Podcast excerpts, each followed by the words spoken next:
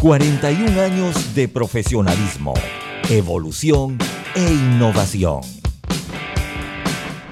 Las opiniones y comentarios vertidos en este programa son responsabilidad de cada uno de sus participantes y no de esta empresa radial.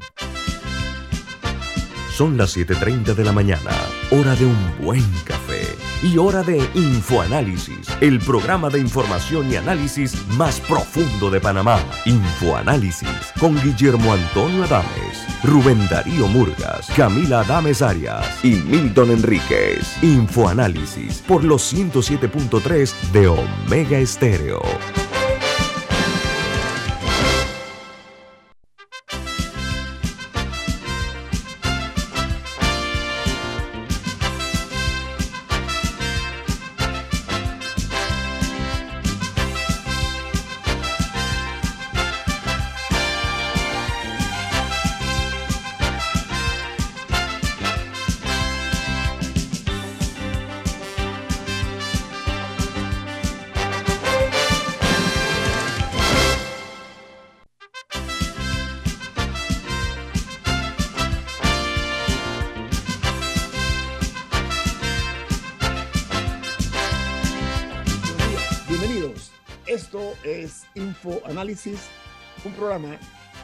Gente inteligente. Hoy es 6 de abril del año 2022 y este programa es presentado por por Café Lavazza, un café italiano espectacular que usted puede conseguir en los mejores supermercados, lo puede pedir en los mejores restaurantes y también puede solicitar servicio a domicilio a través de www.lavazzapanamá.com.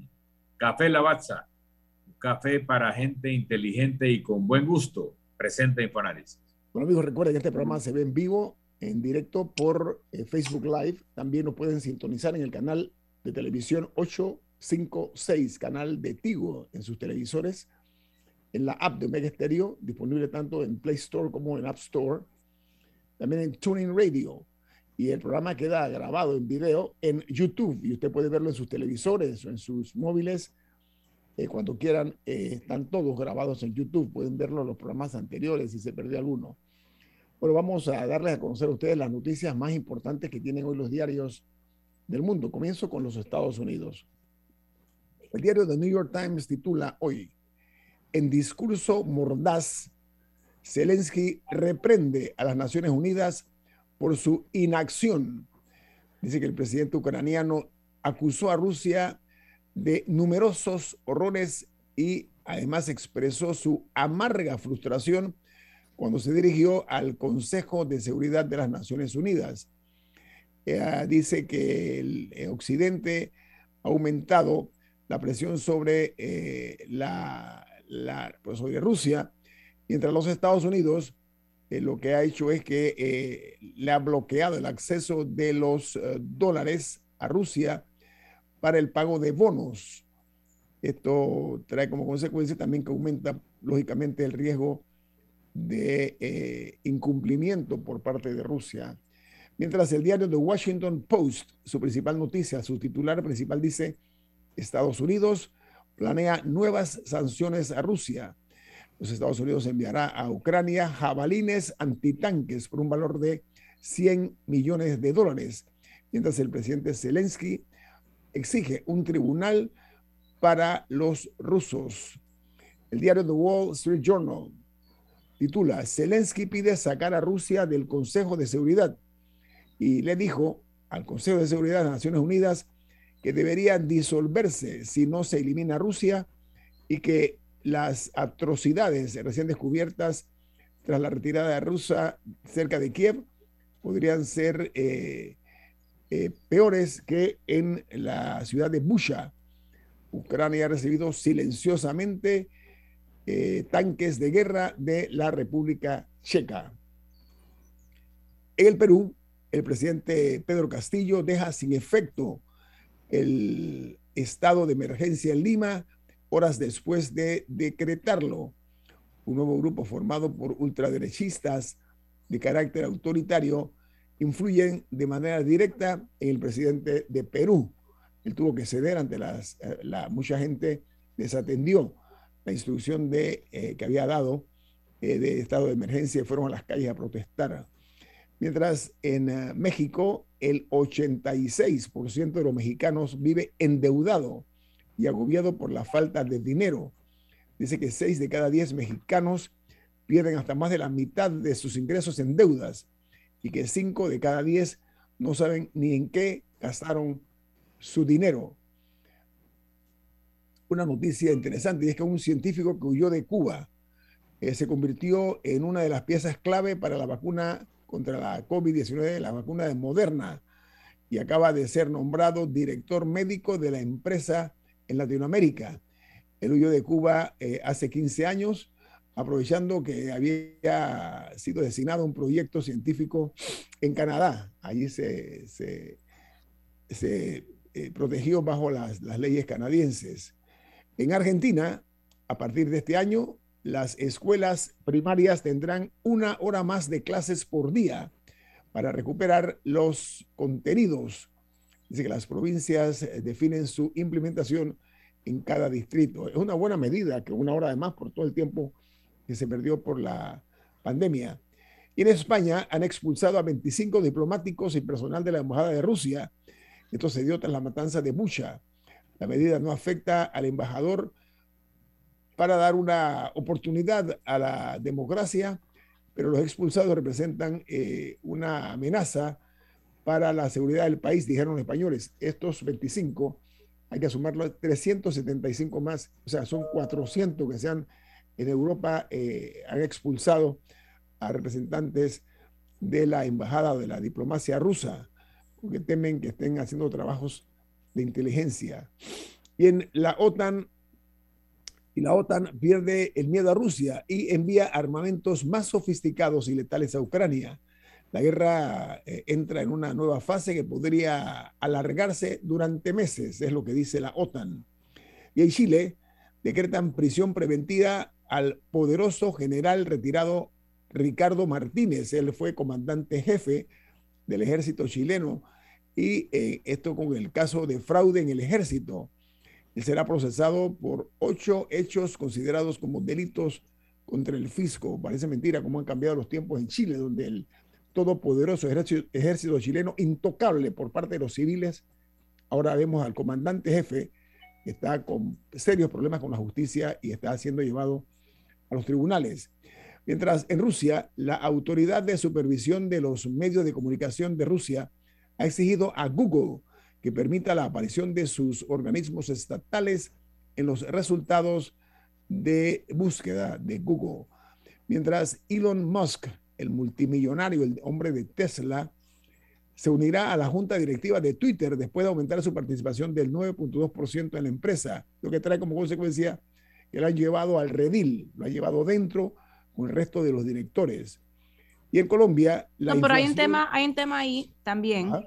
Y es que el, lunes, el lunes él puso em, una mini encuesta en, sus, en su Twitter sobre si debería haber un botón para editar los tweets, que es algo que aparentemente él ha querido por mucho tiempo.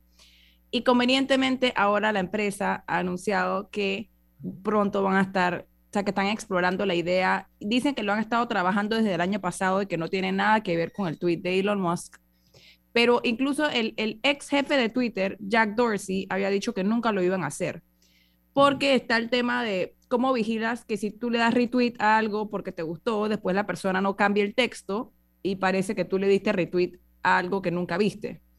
Eh, y, y, otros temas. Porque la idea es que sea para corregir errores ortográficos, etcétera, pero, pero pequeños, cambios, pequeños cambios pueden cambiarle, valga la redundancia, el sentido a una frase completa. Entonces, entonces es todo un debate que ahora parece que Elon Musk se va a echar al hombro y él sí va a empujar por el botón para editar tweets. Oiga, en Colombia la inflación eh, no cede y llega al 8.53% en el mes de marzo mientras que la COVID-19 deja 308 nuevos casos positivos solamente el día de ayer y 10 fatalidades. El total de muertos acumulados en Colombia es de 139.660 personas y 3.923 son casos acumulados hasta anoche. En Costa Rica, el presidente electo Rodrigo Chávez buscará el apoyo de los diputados para eh, renegociar el acuerdo con el Fondo Monetario Internacional. Dice que después de una reunión con el opositor en su candidatura, José María Figueres, Chávez no descarta que los liberacionistas, o sea, los miembros del Partido Liberación Nacional, formen parte de su gabinete. En Ecuador, la Fiscalía de España denuncia pagos de sobornos por parte del consorcio españoles a empresas. Ellas recibieron sobornos en la construcción del metro de Quito. ¿Cómo me gustaría que en Panamá se investigue también el metro de Panamá? Es una buena medida. Los españoles deben venir aquí a exigir también que investiguen todo lo que se dio en el metro de Panamá, porque hay un tufillo a cosas extrañas en el metro de Panamá. En eh, Canadá, el gobierno presentó ayer un proyecto de ley para obligar a los gigantes de la web como Facebook a establecer acuerdos con medios de comunicación. Y en Guatemala, el Perdón, ¿sabes que eso también está ligado a, toda una controversia que hubo en Australia? Porque los medios australianos se quejaban de que Facebook, por ejemplo, eh, ganaba muchísimo dinero a punta de contenido que era de ellos. O sea, de que la gente lo compartiera, de que la gente lo publicara y generara likes y generara publicidad, pero ellos no veían un centavo del contenido que ellos producían. Y, al final eh, lo bloquearon por unos días, me parece. Eh, eh, bloquearon Facebook unos días en Australia, algo, algo así pasó. Y al final la plataforma sí se dio de alguna manera, pero no recuerdo cómo fue el, el acuerdo. Bueno, continúo. En Bolivia, el expresidente Evo Morales acusa al jefe antidrogas de eh, encubrir el narcotráfico y de montar un caso en su contra. Destaca el exmandatario que recibió eh, información de lo que él denomina policías eh, nacionalistas y, o patriotas. Y Evo está insistiendo profundamente en que esta investigación se amplíe. En Guatemala, el Ministerio de Salud informó que el contrato de la vacuna rusa Sputnik V contra la COVID para comprar otras 8 millones de dosis sigue todavía en análisis jurídico, luego que se vencieran 4 millones de dosis de esta vacuna rusa. En Uruguay, la subida de precios eh, aceleró en marzo y la inflación amenaza con llegar al 9.38%, perdón, que sería el mayor nivel desde eh, finales del año 2020. Y en El Salvador, la Asamblea Nacional aprueba penas de hasta 15 años de cárcel por la eh, elaboración y reproducción de mensajes alusivos a las pandillas. Es una guerra frontal que ha declarado el presidente Bukele a los pandilleros, sobre todo a las maras es una medida que están criticando algunos como un exceso, pero está muy preocupado por la cantidad de crímenes que se habían dado hasta hace 10 días. Hasta cerca de 70 crímenes se habían dado un fin de semana. Bueno, aquí termino con las notas internacionales. Al regreso, una distinguida invitada aquí en Info Análisis. Este es un programa para la gente inteligente.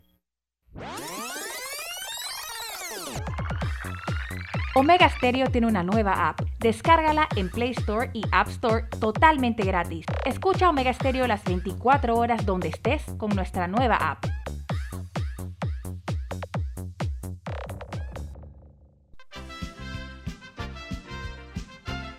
La gente inteligente escucha InfoAnálisis. Los anunciantes inteligentes se anuncian en InfoAnálisis. Usted es inteligente. Llame al 269-2488 y todos lo sabrán. Infoanálisis, de lunes a viernes de 7 y 30, 8 y 30 de la mañana, en donde se anuncian los que saben.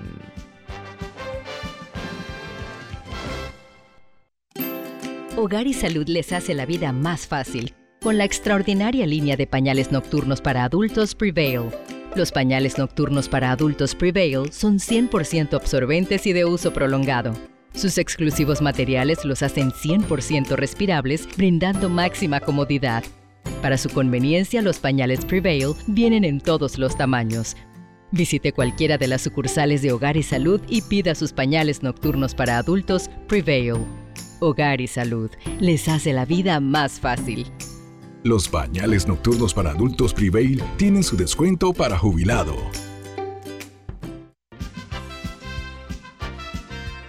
Ya viene InfoAnálisis, el programa para gente inteligente como usted.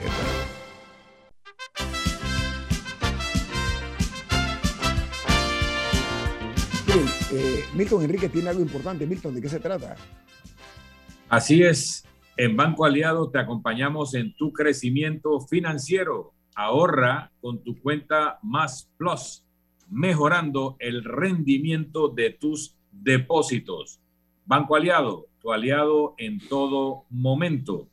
Visita la página web de Banco Aliado en www.bancoaliado.com y también puedes seguir a Banco Aliado en las redes sociales como arroba Banco Aliado. Banco Aliado, tu aliado en todo momento. Mire, hoy nos sentimos nosotros muy complacidos de contar con la participación como invitada de lujo de este programa de la abogada y periodista Lina Vega. Eh, ella eh, es además la presidenta de la Fundación eh, Ciudadana, Libertad Ciudadana de Panamá, ¿correcto, Lina? Así es, así es. Fundación para el Desarrollo de Libertad Ciudadana. Muchas gracias por la invitación. Un gusto estar aquí otra vez con ustedes, entre amigos. periodista combativa. Hemos compartido. Sí, ahora, ahora, solo columnista del Diario de la Prensa. Eres columnista del Diario de la Prensa. Qué bueno que vuelves al, medio impreso. Sí, no, ya tengo tres años ahí. Sí.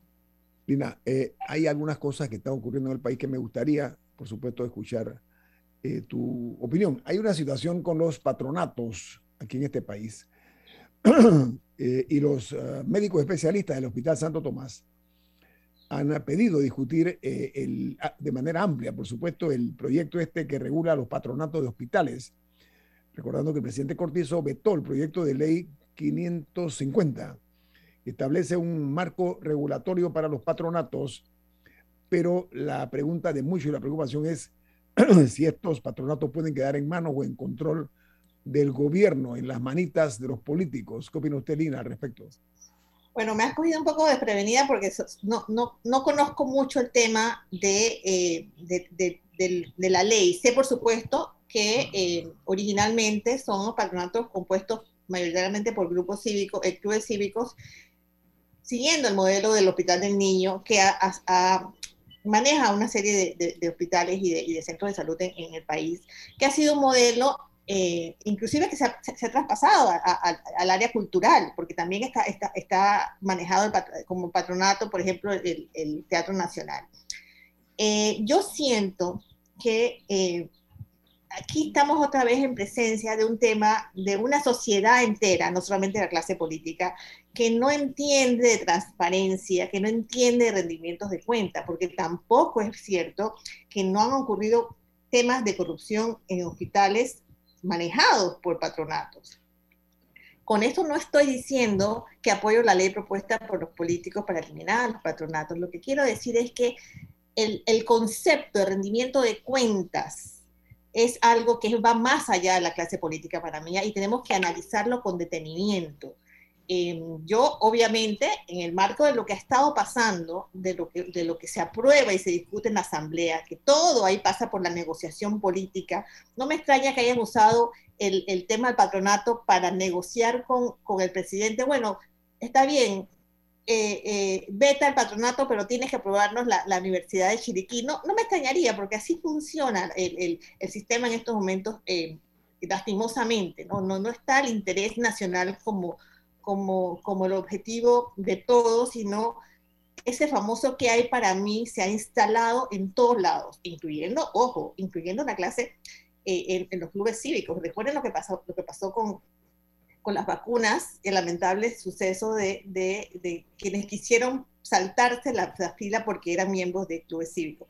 Es decir, el tema de transparencia, eso es bien importante, el tema de lucha contra la corrupción, es, es, es horizontal la sociedad panameña. Nosotros tenemos una, una situación de, digamos, de pérdida de, de, de valores, de, principios, de, sentido de responsabilidad frente a lo, al manejo de la cosa pública, que abarca todos los sectores. Así que en ese tema particular, yo lo único que siento es que hay que hacer una discusión pública abierta, de todo el mundo tenga claramente, eh, eh, de forma transparente, ponga sus puntos sobre la mesa. Y por supuesto, eh, que sean solamente la clase política quienes, quienes, quienes manejen los patronatos me parece fatal.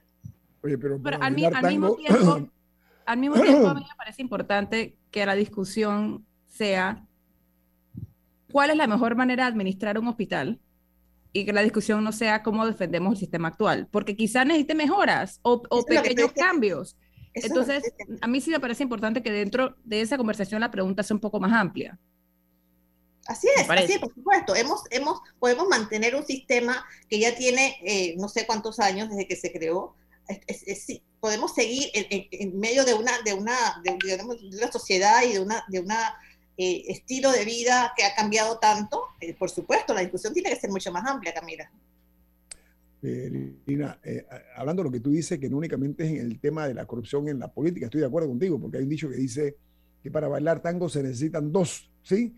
Dicho esto, no únicamente está concentrado el germen de la corrupción en el sector público, en la clase política, sino también en la clase empresarial y la ciudadanía. Es un hecho deleznable, pero, pero real, ¿no? eso está debidamente comprobado. Eh, los grandes beneficiarios de los casos de corrupción no únicamente son los políticos, sino también eh, elementos del mundo de los negocios de la empresa privada. Eso no se puede eh, ignorar y eso me parece muy bien. Pero tú hablabas de la Universidad de Chiriquilina. Lo que está pasando en la UNACHI realmente me, me, me causa cierto escosor y preocupación porque eh, estamos viendo algunos excesos que se han publicado. Si no es por los medios de comunicación, esto no se sabe. ¿eh? ¿Ok? Entonces, vemos cómo esto se ha llevado, vuelvo al terreno de la política, al terreno de la Asamblea Nacional, un tema que tiene que ver con educación, un tema que tiene que ver con insatisfacciones producto de salarios elevados, de que sea, vuelvo a decir, las manitas de la política metidas en un centro de altos estudios o de estudios superiores. Entonces, este tipo de situaciones, Lina, ¿a dónde hemos llegado? Lo que quiero decir es cómo, cómo esto ha ido haciendo metástasis, este cáncer, ¿no? De, de la intromisión en asuntos como la educación por parte de, de, la Asamblea de Diputados. ¿Cuál es tu opinión, Lina? Bueno, obviamente la que tiene casi, casi todo el mundo en Panamá, ¿no? Que lo que sucede en la Universidad de Chiriquí es, es digamos, es es el paradigma del tema del, clientelismo y cuánto daño le hace no solamente a la vida política, sino por supuesto y más importante aún a la educación.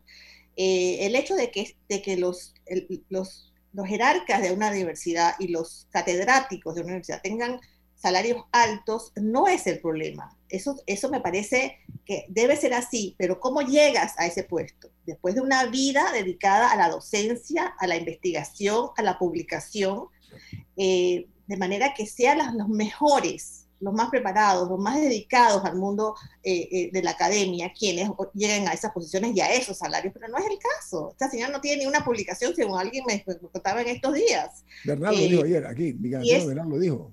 y es, es, es, es, simplemente un botín político más de los muchos que tiene el PRD en estos momentos todo indica que es un botín que viene de hace rato. Nosotros, no sé si, si, si, coinciden conmigo, nos enteramos de, del salario de la señora, que fue el, el, detonante cuando estábamos en plena pandemia, porque estábamos todos eh, eh, en, la situación del país era dramática, eh, etcétera, y, supimos, creo que fue Foco que sacó el salario de la señora, y todo el mundo quedó alarmado.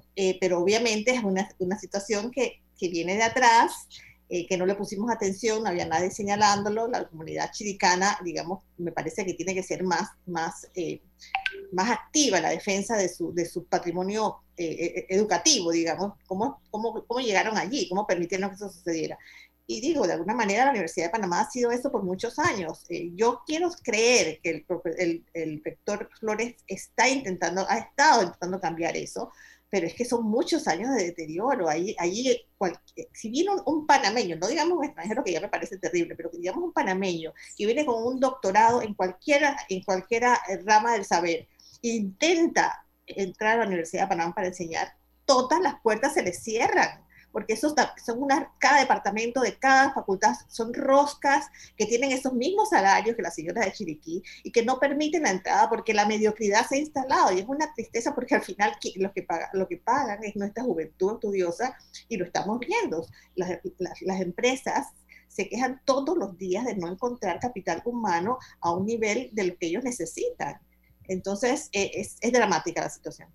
¿Y qué pasó? O sea, porque, porque a mí siempre me hablaron de la Universidad de Panamá como un baluarte de todo lo, lo de, de la, del mérito en el país y que formó grandes profesionales, pero la Universidad de Panamá que, que yo he visto, eh, siempre lo que he visto son estos problemas y edificios cayéndose a pedazos y peleas internas.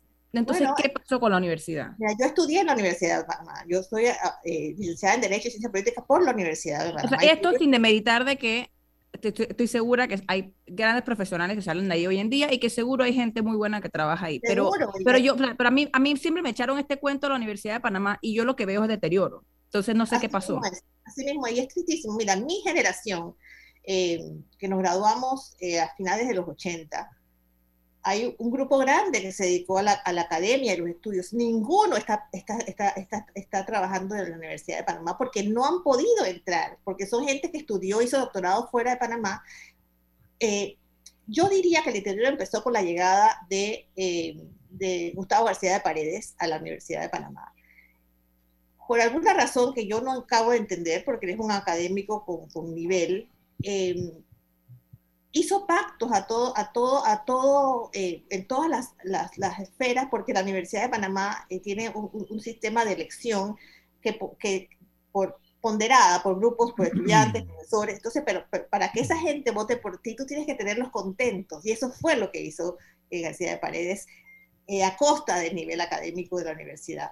Y fue un proceso de deterioro, y eso lleva, eso lleva necesariamente a la corrupción. Tú no puedes hacer eso sin corrupción. Les daba a los chicos las, las, em, eh, las fotocopias aquí, el negocito de la cosa allá, em, manejó eso. La cafetería, la cafetería, el negocito. Exacto, manejó eso. es una pena. Yo todavía no puedo, como te digo, como les digo, no puedo entender cómo un señor de nivel académico de él hizo eso, por poder, por poder, porque estuvo como tres periodos, ya no recuerdo cuántos. Y ahí, ahí se produjo ese, ese deterioro, Camila, que es una pérdida terrible. Y por supuesto, también hay que decir que eh, es un proceso em, de pérdida de los profesores, los profesores, aquellos profesores eh, que se formaron, que se dedicaron a la academia totalmente, como un César Quintero y muchos otros, Mérita Guerra de Villalaz, que todavía está, está, está vivo afortunadamente, pero se dedicó toda su vida a la academia, eh, y tantos otros, Carlos Barzallo y tantos otros, que eh, entendían la educación como una, como, una,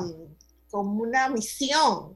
Eso se acabó, eso se acabó. Por alguna razón, la decadencia de la sociedad panameña, y lo tengo que decir con esa, con esa dureza, tocó la Universidad de Panamá. Sí, que era, yo, yo estoy de acuerdo, Camila lo dijo muy tangencialmente, ha sido en la historia un baluarte ¿sí? De, no únicamente en, la, en materia educativa, sino también en las luchas que se fraguaron en la Universidad de Panamá para lograr mejores días para este país. Eso no se puede ignorar. Eh, eh, todos esos aportes que deja la Universidad Nacional de Panamá, pero creo que eh, no únicamente hay que mirar esos viejos buenos tiempos, como se dice en inglés, good old times, hay que ver el presente y el futuro también y buscar la manera de, yo creo que el rector Flores está haciendo sus mejores esfuerzos yo también, igual que tú, Lina, lo reconozco y ojalá que logre ese objetivo. Vamos al corte comercial. Esto es Info Análisis, un programa para la gente inteligente.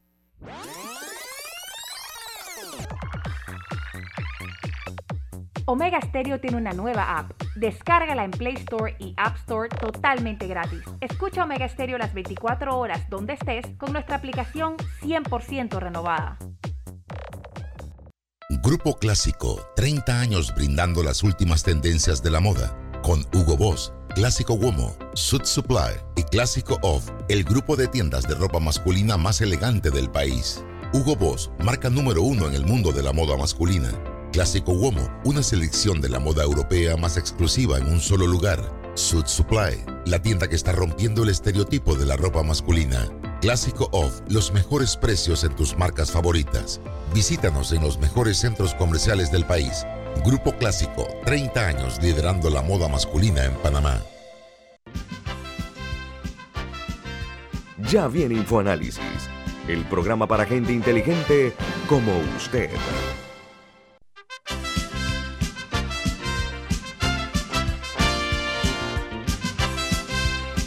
Bueno, seguimos nosotros aquí disfrutando de la compañía, pero sobre todo las opiniones certeras de la abogada y periodista Lina Vega, Don Milton. Muchas gracias y buenos días, Lina. Lina, ayer, eh, bueno, en el fin de semana, el movimiento Otro Camino eligió a sus delegados que luego procederán a elegir a su directiva. Es un partido que inscribió cuarenta y tantos mil inscritos, pero creo que la participación en la elección fue de unas siete mil personas. Es una fracción de los inscritos que acaban de inscribirse hace unos meses solamente. Por otra parte, eh, los diputados Juan Diego Vázquez y el diputado, y también el diputado Silva, junto con otros jóvenes, algunos muy conocidos, otros no, pero que se ven con buenas intenciones, anuncian la formación de otro movimiento llamado Vamos por Panamá, eh, donde pretenden articular las candidaturas de independientes como ellos en algún tipo de coordinación nacional. Al mismo tiempo está la vida de todos los partidos políticos ya inscritos. Eh, ¿tú crees que se está fraccionando aún más este segmento no partidista y, que a la larga eso podría consolidar la opción partidista o vamos a un escenario tipo Costa Rica donde puede una persona newcomer entre los movimientos políticos llegar a la presidencia y a los altos cargos del país. ¿Cómo tú ves estos movimientos recientes que te he descrito? Bueno, em, sin negar la posibilidad de, em, digamos, de la, lo que tú acabas de decir, ¿no? Que, ese fraccionamiento em, juegue a favor de los partidos, los partidos que en decadencia, pero quiero decir que obviamente los partidos políticos son esenciales en la vida de una democracia. Yo hablo de los partidos de decadencia que tenemos nosotros hoy, que, que no son partidos, son como bandas, sobre todo el que están al poder sin descartar esto, como digo, pienso que es esperanzador que haya grupos de jóvenes eh, en, el, en, el, en, el, lado de Ricardo Lomana y en otro camino no tan jóvenes, incluso hay, hay muchos, eh, y me imagino que tú lo viste, Milton, eh, ex compañeros tuyos de la democracia cristiana, militantes de hace muchos, muchos años que están ahí apoyando a, a, a Ricardo Lombana. es esperanzador que haya opciones, opciones porque eh, a nosotros, a nosotros eh, tenemos que huirle o tratar de huirle a lo que pasó en Perú, por ejemplo, que llegaban a las elecciones dos candidatos que, la angustia de los peruanos con sentido común era enorme, ¿por quién voy a votar? Eso no, tenemos que eh, trabajar para que eso no suceda en Panamá y parece que estos chicos y, el grupo de los malas, repito, son opciones que nos dan esperanza de, de que eso pueda pasar yo, yo, a mí me, me, molesta mucho lo que está pasando con los partidos políticos y que no entiendan que están en, camino a, su destrucción si siguen de esa manera. Fíjatelo, fíjense los resultados de la, de, la última eh, eh, ejercicio electoral del PRD. ¿Quiénes son los que salen allí? Son esas personas como el señor de Colón, el Bolota, que entra al partido, pero todo el mundo sabe en Panamá, inclusive hay pruebas de que él es una persona afín a, Ricardo Martinelli. Eh, Benicio Robinson, el, todopoderoso presidente del partido PRD, es una persona que durante el mandato de Ricardo Martinelli eh, hizo todo tipo de alianzas. Ese es el PRD hoy.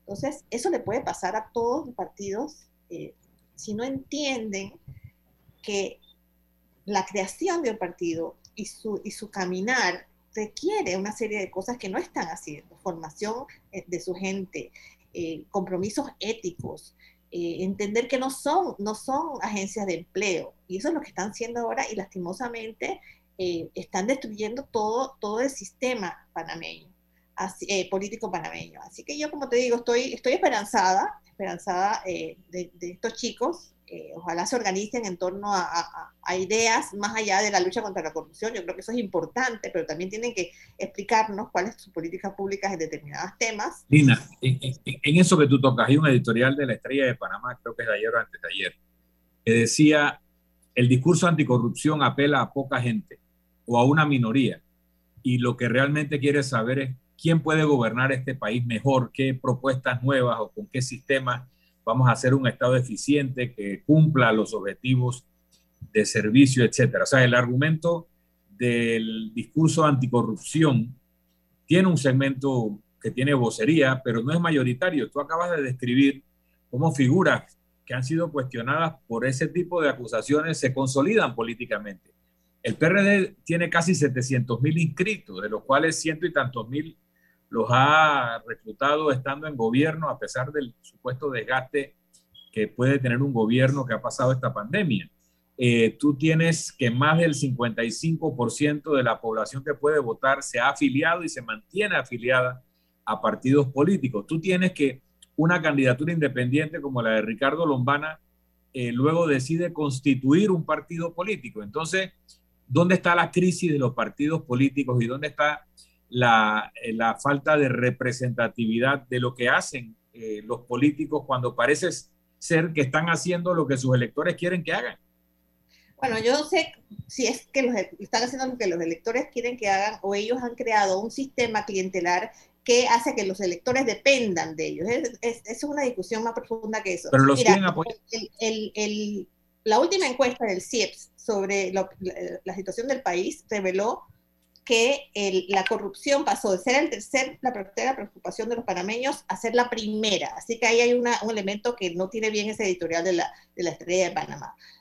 Por supuesto que hay una base clientelar muy, muy grande que no, que no está preocupada por la, por la corrupción, sino que está preocupada por resolver el día a día. Y esa es la masa que eh, sucumbe ante el clientelismo porque no hay una institucionalidad que le resuelva los problemas eh, de educación, de salud, de, de, vivienda, eh, eh, de trabajo, etc. Entonces, mientras, mientras el Estado panameño sea tan ineficiente, va, va, a pasar eso, pero al mismo tiempo, esos, mientras esto pase, el Estado va a ser ineficiente porque el sistema funciona así. Si tú, si tú metes en la planilla estatal todos esos electores Lina, un Déjame redondear la idea. permiso, Milton, permiso, Milton, permiso, permiso, Milton, un contrapunto.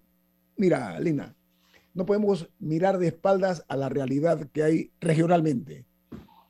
A ver, es lo que voy a decir, causa mucho escozor, como dicen los españoles, ¿ok? En la clase política. les lastima la, la parte eh, eh, de la epidermis, ¿no? Fenómenos, fenómenos siglo XXI. ¿ah? No podemos ignorar que somos parte de este hemisferio. Caso de Costa Rica, acaba de pasar el fin de semana. El señor Chávez Primero se gana a un partido histórico, añejo, veterano, ¿ok? Como Liberación Nacional. Se gana a un hombre como José Figueres, que proviene de la clase política más, de la, de la más añeja clase política de Costa Rica. Un hombre que marcaba 0,3% al inicio de la campaña electoral, 0,3% Chávez. Y además de eso, estuvo fuera de Costa Rica durante muchos años sirviendo a ese país en organismos internacionales y este hombre, que es un economista, eh, eh, que venía también siendo víctima de un eh, señalamientos muy graves, por cierto, y comprobados de acoso sexual, este hombre gana en Costa Rica, que supuestamente tiene una cultura política reconocida.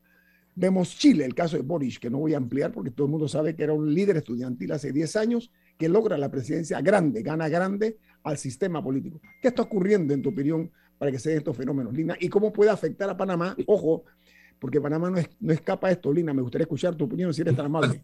Permíteme meterle el elemento que yo quería introducir de la, de la respuesta de Lina a eso que tú acabas de decir.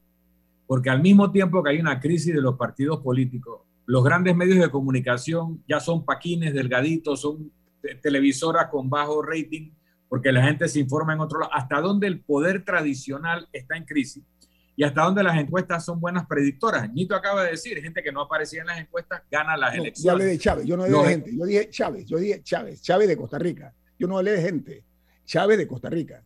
He dicho que personas como Chávez y puede decir Boric hace X tiempo, que en las encuestas no aparecían, de repente acaban ganando elecciones. O sea, las encuestas están cuestionadas, los partidos están cuestionados, los medios de comunicación están cuestionados, todo eso está en crisis. Pero cuando un estudio me dice a mí que el tema más importante para la gente es la corrupción, pero ese es el 20% de los temas, porque el otro 80% son otros temas, no es mayoritario, puede ser el número uno, pero no es mayoritario. Entonces, ¿cómo tú redondeas ese escenario sobre lo que está pasando en Panamá? Mira, en Panamá y en, y en toda la región, eh, inclusive en Europa, en algunos lugares, mira lo que acaba de pasar en Hungría, que es de, de, de pavor. Eh, la, democracia no ha cumplido sus promesas, sus promesas de mejor calidad de vida para la gente. Costa Rica es un país con una gran desigualdad. Panamá es, ya no sé qué número, número está en la escala, pero es uno de los mayores en la región. El hecho de que esa situación es, es, esté afectando a la gente de, tal manera que puede caer en en aceptar cualquier discurso antidemocrático como el, de, como el que está sucediendo en, en El Salvador, con tal de que mi, mi, mi, mi, mi, problema sea resuelto, no me importa cómo se resuelve ni a quién le quitan las libertades. Entonces estamos viviendo todos en la región una situación muy, muy preocupante, eh, que eh, si que, que, los primeros que deberían entender son los partidos políticos, porque son ellos los que pueden hacer una reforma, pero no lo están entendiendo. Creen, creen que, o sea, llegando al poder es un botín, me lo reparto, ya veremos después, y, y, y se ciegan y creen que pueden, pueden porque estoy segura que en el, en el entorno de, la presidencia de la República y, su, vicepresidente, hay quienes digan, sí, sí, podemos, podemos reelegirnos. Estoy seguro que ese discurso se, da en los pasillos de la presidencia en estos momentos y no se dan cuenta de lo que está pasando, porque hay no sé cuántos inscritos, como tú acabas de decir, que, no están inscritos nada más. La única razón por la que, no, no, es la única, pero una mayoritaria cantidad de personas están ahí porque quieren un trabajo político y un trabajo en, en la, la planilla estatal y muchos de los que estaban trabajando antes tuvieron que inscribirse para no perder el trabajo. Entonces es, es, una, es una farsa, se están autoengañando y están destruyendo la democracia. Entonces, para contestar la pregunta, estamos en una situación de crisis eh, peligrosísima porque la democracia no está resolviendo los problemas de la gente. O sea, alguien habla de la, las promesas incumplidas de la democracia y eso provoca todo eh, lo que estamos viendo en la región. La gente sabe o cree en Costa Rica que que, que, que, el sistema no funciona y hay una abstención, una abstención enorme, que no es la primera vez, viene, viene en ascenso. ¿Eso qué significa? Que a la gente no le interesa la democracia porque siente que por ahí no pasa su, el, el resolver sus necesidades. Entonces nosotros estamos a tiempo, hay una, hay una, creo que hay una, un relevo, un relevo de, de, jóvenes que sienten que hay que hacer algo, que no podemos permitir que esto siga adelante y por eso yo estoy optimista a pesar de, de, de por supuesto, de, la, de las, preocupaciones que tengo sobre algunas cosas. Eh, eh, siento que, falta ideología en, ellos, o sea, no, no, no, no, acabo de... Por eso estoy muy contenta con la salida de, de Calderón de, de, del PRD y no sé para dónde va a ir, pero ella, a donde vaya, va a llevar una carga ideológica y de pensamiento y de profundidad que va a ayudar mucho al grupo donde, donde, ella, donde ella decida trabajar. Pero Milina, eh, parte precisamente de la descomposición en los partidos es producto de la falta de ideología. Tú lo acabas de decir muy bien. O sea, eh, por ejemplo, el PRD hace mucho tiempo perdió el concepto ideológico. Hace muchísimo. Yo, yo me han hablado varios directivos del PRD, me han, eh, no cuestionado, pero me han dicho, oye, mira, tú dijiste que los colores del partido se han ido distinguiendo. Sí, se lo he dicho ellos directamente y lo digo aquí. El, los colores de, ese, de esa bandera del PRD están muy lejos de ser lo que era originalmente, por poner un ejemplo y otros partidos que eran la democracia cristiana, que era un partido ideológico en el tiempo, se fue perdiendo también. Entonces, cuando vemos esa eh, eh, eh, fórmula que se ha ido implementando y que se han convertido, como tú muy bien planteas, en agencias de empleo, porque esa es la triste realidad, pero va acompañado de otro factor, Lina, y es que han apostado a la ignorancia de mucha gente. Por eso es que la educación en Panamá no, no, no se le da mucho cariño, porque apuestan a la ignorancia y en consecuencia la gente ignorante que no está preparada para ningún trabajo, pues tiene que depender de alguien y ese alguien puede ser un diputado o un político. Esa es la realidad del escenario este eh, cantinflesco que vemos a veces de algunos, eh, eh, lamentablemente, políticos quiero... que, que, no son serios en su, en su forma de decir la cosa. Lina, al revés, sí, ampliamos. porque eh, la democracia en algunos sitios, en algunos países, ha ido desdibujándose y en consecuencia perdiendo fuerza, perdiendo muchísimo terreno. Hay gente que ya no apuesta mucho al concepto de la democracia porque la han desvirtuado, me parece. La democracia no es un sistema perfecto, pero es el mejor sistema que hay. Vamos al corte comercial. Viene más aquí en Info Análisis. Este es un programa para la gente inteligente. La gente inteligente escucha InfoAnálisis. Los anunciantes inteligentes se anuncian en InfoAnálisis. Usted es inteligente. Llame al 269-2488 y todos lo sabrán. Infoanálisis, de lunes a viernes de 7 y 30, 8 y 30 de la mañana, en donde se anuncian los que saben. Si desea que sus colaboradores trabajen desde su casa, podemos ayudarle. En Solutexa somos expertos en aplicar la tecnología a las técnicas y trabajos de oficina.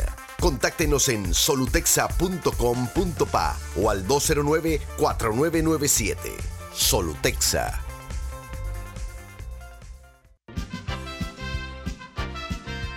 Ya viene InfoAnálisis, el programa para gente inteligente como usted.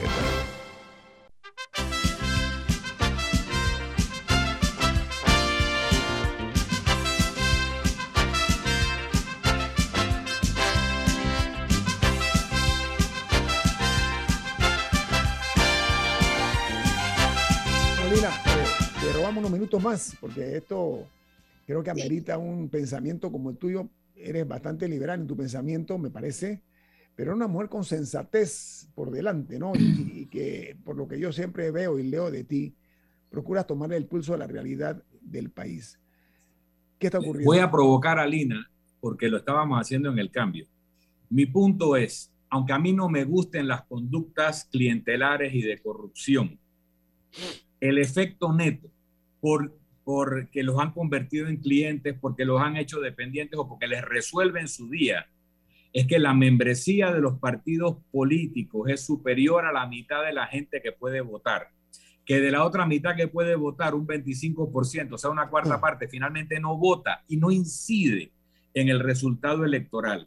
Que las técnicas que utilizan, malas, peores o buenas, los líderes políticos les producen el resultado de que una democracia busca que son votos y se renuevan y los partidos políticos, aunque huelan a podrido, no están colapsando, están creciendo. Y si no se entiende que el discurso moralista tiene que ser acompañado con efectividad en la gestión pública, en el buen gobierno, la gente va a seguir votando por quien le resuelve y no por quien le recrimina su corrupción. Lina, te agrego, algo, Lina, te agrego algo, perdón. A ver, la realidad de los partidos, ¿ah? Realidad números, cifras, resultados. Yo soy hombre que lo que no se mide no existe. Esa es mi filosofía de vida. A ver, eh, el, el, eh, raquítico eh, resultado del PRD, por ejemplo, en las últimas elecciones, treinta y tanto por ciento.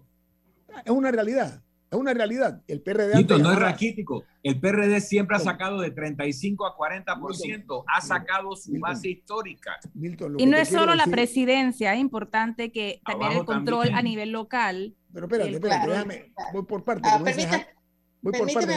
Pero, pero ¿qué, Lina, vamos, ¿qué, ¿qué, tiene que Lina que decir? Sí, mira, yo por supuesto que coincido con, con el final de tu, de tu, de tu afirmación, Milton. Esa gente esa gente eh, eh, aumenta la membresía del partido porque eh, es parte del sistema clientelar. Pero yo lo que, lo que quiero dejar sentado aquí es que eso no hace un partido fuerte ni bueno para el país ni para la democracia. Tú dices que eso es lo que busca la democracia, no estoy de acuerdo. La democracia busca el, el, el, el bienestar para las mayorías y eso no se produce con ese sistema de administración de los partidos. Mira, esa misma clientela que está con el PRD hoy, se va pasado mañana con el otro partido que le ofrece algo más. Así que eso no, no fortalece para nada la, democracia. Eso es, una, eso es un autoengaño. Y además le hace un profundo daño a la democracia. Yo aquí quería, antes de, esto, que yo quería decir que ahora que puedo decirlo con, sin ninguna diplomacia, porque antes lo hacía con diplomacia, creo que un, un, un protagonista que le ha hecho mucho daño y que ha permitido esto es el Tribunal Electoral Tribunal Electoral eh, no ha sido lo suficientemente eh, contundente y, fuerte en los, procesos de reforma del Código Electoral para cerrar en la medida de lo posible los, grifos que producen clientelismo. Ha sido, el, Tribunal Electoral ha sido totalmente eh, em, cómplice de los partidos políticos en este proceso. Eh, le ha dificultado el trabajo a, todos los que tratan de, participar fuera del sistema de partidos políticos. Eh, eh, de manera que yo pongo un, dedo acusador también al Tribunal Electoral en lo que estamos pasando. con Tribunal Electoral. esa, situación iba, iba, iba, a degenerar a tal punto que llegó a donde hemos llegado. Un Tribunal Electoral que se puso al servicio de, eh, ya sabemos quién. Lina, a ver, el Tribunal Electoral, no voy a salirme de ese redil. ¿Tú opinas como abogada y como periodista de la situación que se presentó con los dos magistrados del Tribunal Electoral que han dado un fallo que le mantiene el fuero electoral al expresidente Ricardo Martinelli y que lo está blindando contra cualquier juzgamiento en los casos como de Brecht y New Business. ¿Cuál es tu opinión jurídica, Lina? Otra vez, es un, es un escándalo desde todo punto de vista. El, el, el, fallo rompe, como ustedes saben, 30 años de jurisprudencia en la que el Tribunal Electoral se limitaba a eh, decidir o no eh, mantener el, el, fuero electoral en torno a situaciones políticas vinculadas a la actividad electoral de la persona en cuestión. Cualquier otro tema fuera de ese ámbito no es de su competencia. Y, este, y en este momento, y, lo que hizo este fallo es entrar a analizar el, el, el tema del principio de especialidad y levantarle el fuero a este señor en base a eso y en base a unos análisis que nada tienen que ver con el tema electoral. Es decir, es, una, es, un, es un escándalo, un, hito en la historia del Tribunal Electoral, un hito eh, nefasto en la historia del Tribunal Electoral. Y yo espero que la Corte, la Corte Suprema eh, eh, declare inconstitucional eso. Obviamente es, es, complicado, tenemos un sistema de justicia como, como ya sabemos que tenemos, eh, la maquinaria del señor Martinelli, la maquinaria legal del señor Martinelli está a todo vapor, no paran, porque si, ustedes lo siguen en las redes verán que no paran. Eh, han puesto a, hablar a todo el mundo de su, grupo de abogados y eh, vamos a ver qué pasa, ¿no? Ellos son muy hábiles, hasta ahora han sido muy hábiles para torcer la justicia. Lina, un cambio de tema para no ser... diga, Camilo, usted a decir algo. Adelante. Bueno, nada más, regresando un poco eh, al, tema de vamos, porque eh, en ese sentido, o sea, de, la, de la coalición que... que independientes. La coalición de independientes eh, que nombraron ayer, que en este sentido, ellos han dicho, según lo que tienen en su página web, que ellos no están interesados en lanzar un candidato a la presidencia, sino que ellos se, se están enfocando en diputados y gobiernos locales, pero que no descartan apoyar a un candidato eh, a la presidencia. Igual sería interesante si logramos conseguir a un vocero eh, de la coalición, o sea, saber, por ejemplo, si hubo alguna conversación, si hubo algún acercamiento eh, por ese lado, porque al final sí hay un, hay un poco de canibalismo ahí, por lo que decía el señor Milton más temprano, porque el movimiento Otro Camino sí había mencionado que estaba interesado en, en captar también a independientes. Entonces, eh, será interesante saber así, pero al mismo tiempo sobre si van a ser personas de cualquier opinión política, alguien que esté, que esté a favor de subir los impuestos, alguien que esté dispuesto a eliminar impuestos, alguien que esté a favor de más policías, otra persona que quiera una modelo de seguridad diferente. O como, como si, si el punto es nada más llegar o si tienen alguna idea en común que los empuje hacia allá. Ellos se han limitado, son una de las interrogantes que quedan. Sí, ellos, ellos se han limitado a temas que, digo, todo el mundo puede, puede, decir que los apoya, la transparencia, la rendición de cuentas, la participación ciudadana, pero como dices tú, ¿qué, qué, qué, qué políticas públicas apoyarían? Eso no, no, no, no lo sabemos, ¿no? Lo, único que uno puede intuir por el trabajo que ha hecho eh, Juan Diego y, y, Gabriel en la Asamblea, pero, pero eh, no sabemos. Yo, yo, por ejemplo, una de las voceras, eh, que se llama Irma, Irma Hernández, creo. Hernández. Esa, esa chica estuvo en un conversatorio conmigo sobre el tema de la participación de la mujer y quiero decir que me impresionó profundamente su, su, capacidad de análisis, sus conocimientos. Eh, así que, este, visto que va, a tener que ser uno a uno, ¿no? Que uno vaya sabiendo O sea, interrogando a cada uno de estos candidatos uno a uno. Y sobre las alianzas, eh, yo no sé datos concretos, pero estoy segura que ellos van a hacer alianzas, porque ellos necesitan un, partido, en, algunos casos, porque recoger firmas no es tan fácil. Y por otro lado, eh, otro camino necesita candidatos que tampoco creo que tengan muchos conocidos. Así que pienso que va a haber una alianza interesante Mira, en el, en el tema que plantea Camila y que más o menos elabora eh, Lina, yo recuerdo la experiencia de la lucha contra la dictadura en la democracia cristiana. Todos los que estábamos en contra de la dictadura, a favor de la democracia, a favor de los derechos humanos, esos temas, nos metimos en, grupos o partidos que planteaban eso. Pero después de que cae la dictadura, que llegamos a, a la asamblea, etcétera, tú te das cuenta que en tu partido hay gente que no coincide contigo en tu visión de la economía, en tu visión de la seguridad, y eso produce eh, luchas intestinas, conflictos y rupturas y escisiones. Entonces, ¿cómo un movimiento, que no es un partido, no se plantea como partido, va a manejar eso? Es decir, mira, en esto estamos de acuerdo, pero en esto otro, cada uno que haga lo que quiera, eso también se puede acordar. En las coaliciones en Chile, la convergencia, donde estaban demócratas, cristianos, socialistas, eh, socialdemócratas, etcétera, ellos estaban de acuerdo en una serie de puntos y los demás decían estamos de acuerdo en que no estamos de acuerdo y eso no rompía la coalición el votar y hacer discursos divergentes. Entonces tú, pero tienes que tener la disciplina de llegar a ese acuerdo de en dónde estás de acuerdo y en dónde puedes no estar de acuerdo sin que eso genere una ruptura del movimiento o partido. Y esa conversación hay que tenerla. Los nombres que yo he visto son de gente valiosa, son jóvenes valiosos. Los que no conozco no sé quiénes son pero los que conozco que registré en esa imagen de ayer, todos son personas valiosas y capaces. Así que son un futuro para Panamá, pero ahí tienen que tener la madurez para poder administrar sus áreas de no coincidencia. Mira, tenemos es un, buen ejemplo, es un, buen ejemplo, Milton, que, que, me parece que, que, que, hay que revisar esta historia para que no, no suceda, porque realmente lo que sucedió en el, en el primer gobierno después de la invasión, todavía a mí me parece que es, es el principio de, que nos ha llevado a hoy, ¿no?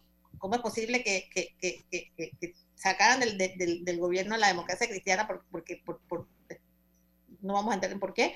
Y, y, ahí empezó el desastre que nos llevó a, nos ha llevado hasta ahora. No fuimos capaces de, de, de, mantener la democracia unida, entonces estos chicos tienen que revisar esa historia para que no, no les no pase nuevamente. Lina, hay algo interesante, no estoy hablando de sacralización de nada ni de nadie, pero ese joven Bajes, muchacho muy joven, sin ninguna trayectoria política, gana grande, gana el más votado en San Miguelito, siendo independiente en el feudo del PRD.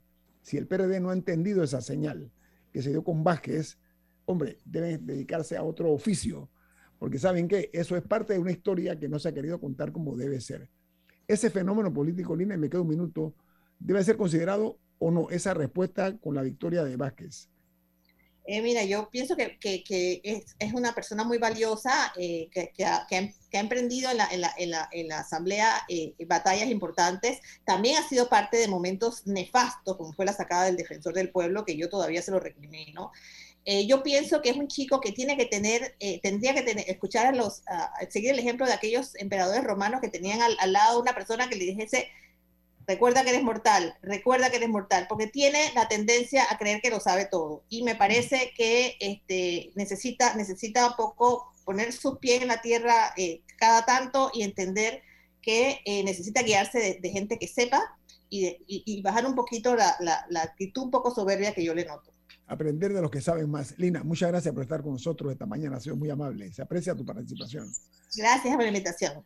Viene Álvaro Alvarado con su programa Sin Rodeos, aquí en Omega Estéreo. Milton, ¿quién despide Infoanálisis? Nos vamos, pero lo hacemos disfrutando una deliciosa taza del café Lavazza, un café italiano espectacular. Café Lavazza, un café para gente inteligente y con buen gusto. Despide Infoanálisis. Ha finalizado el infoanálisis de hoy. Continúe con la mejor franja informativa matutina aquí en Omega Estéreo 107.3, Cadena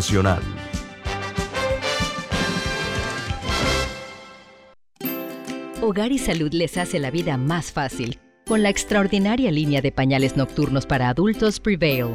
Los pañales nocturnos para adultos Prevail son 100% absorbentes y de uso prolongado.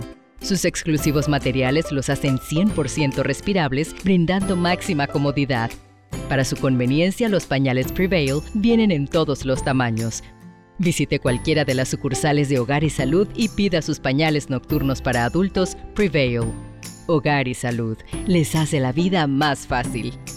Los pañales nocturnos para adultos Prevail tienen su descuento para jubilado. Hola amigos, hoy les contaremos en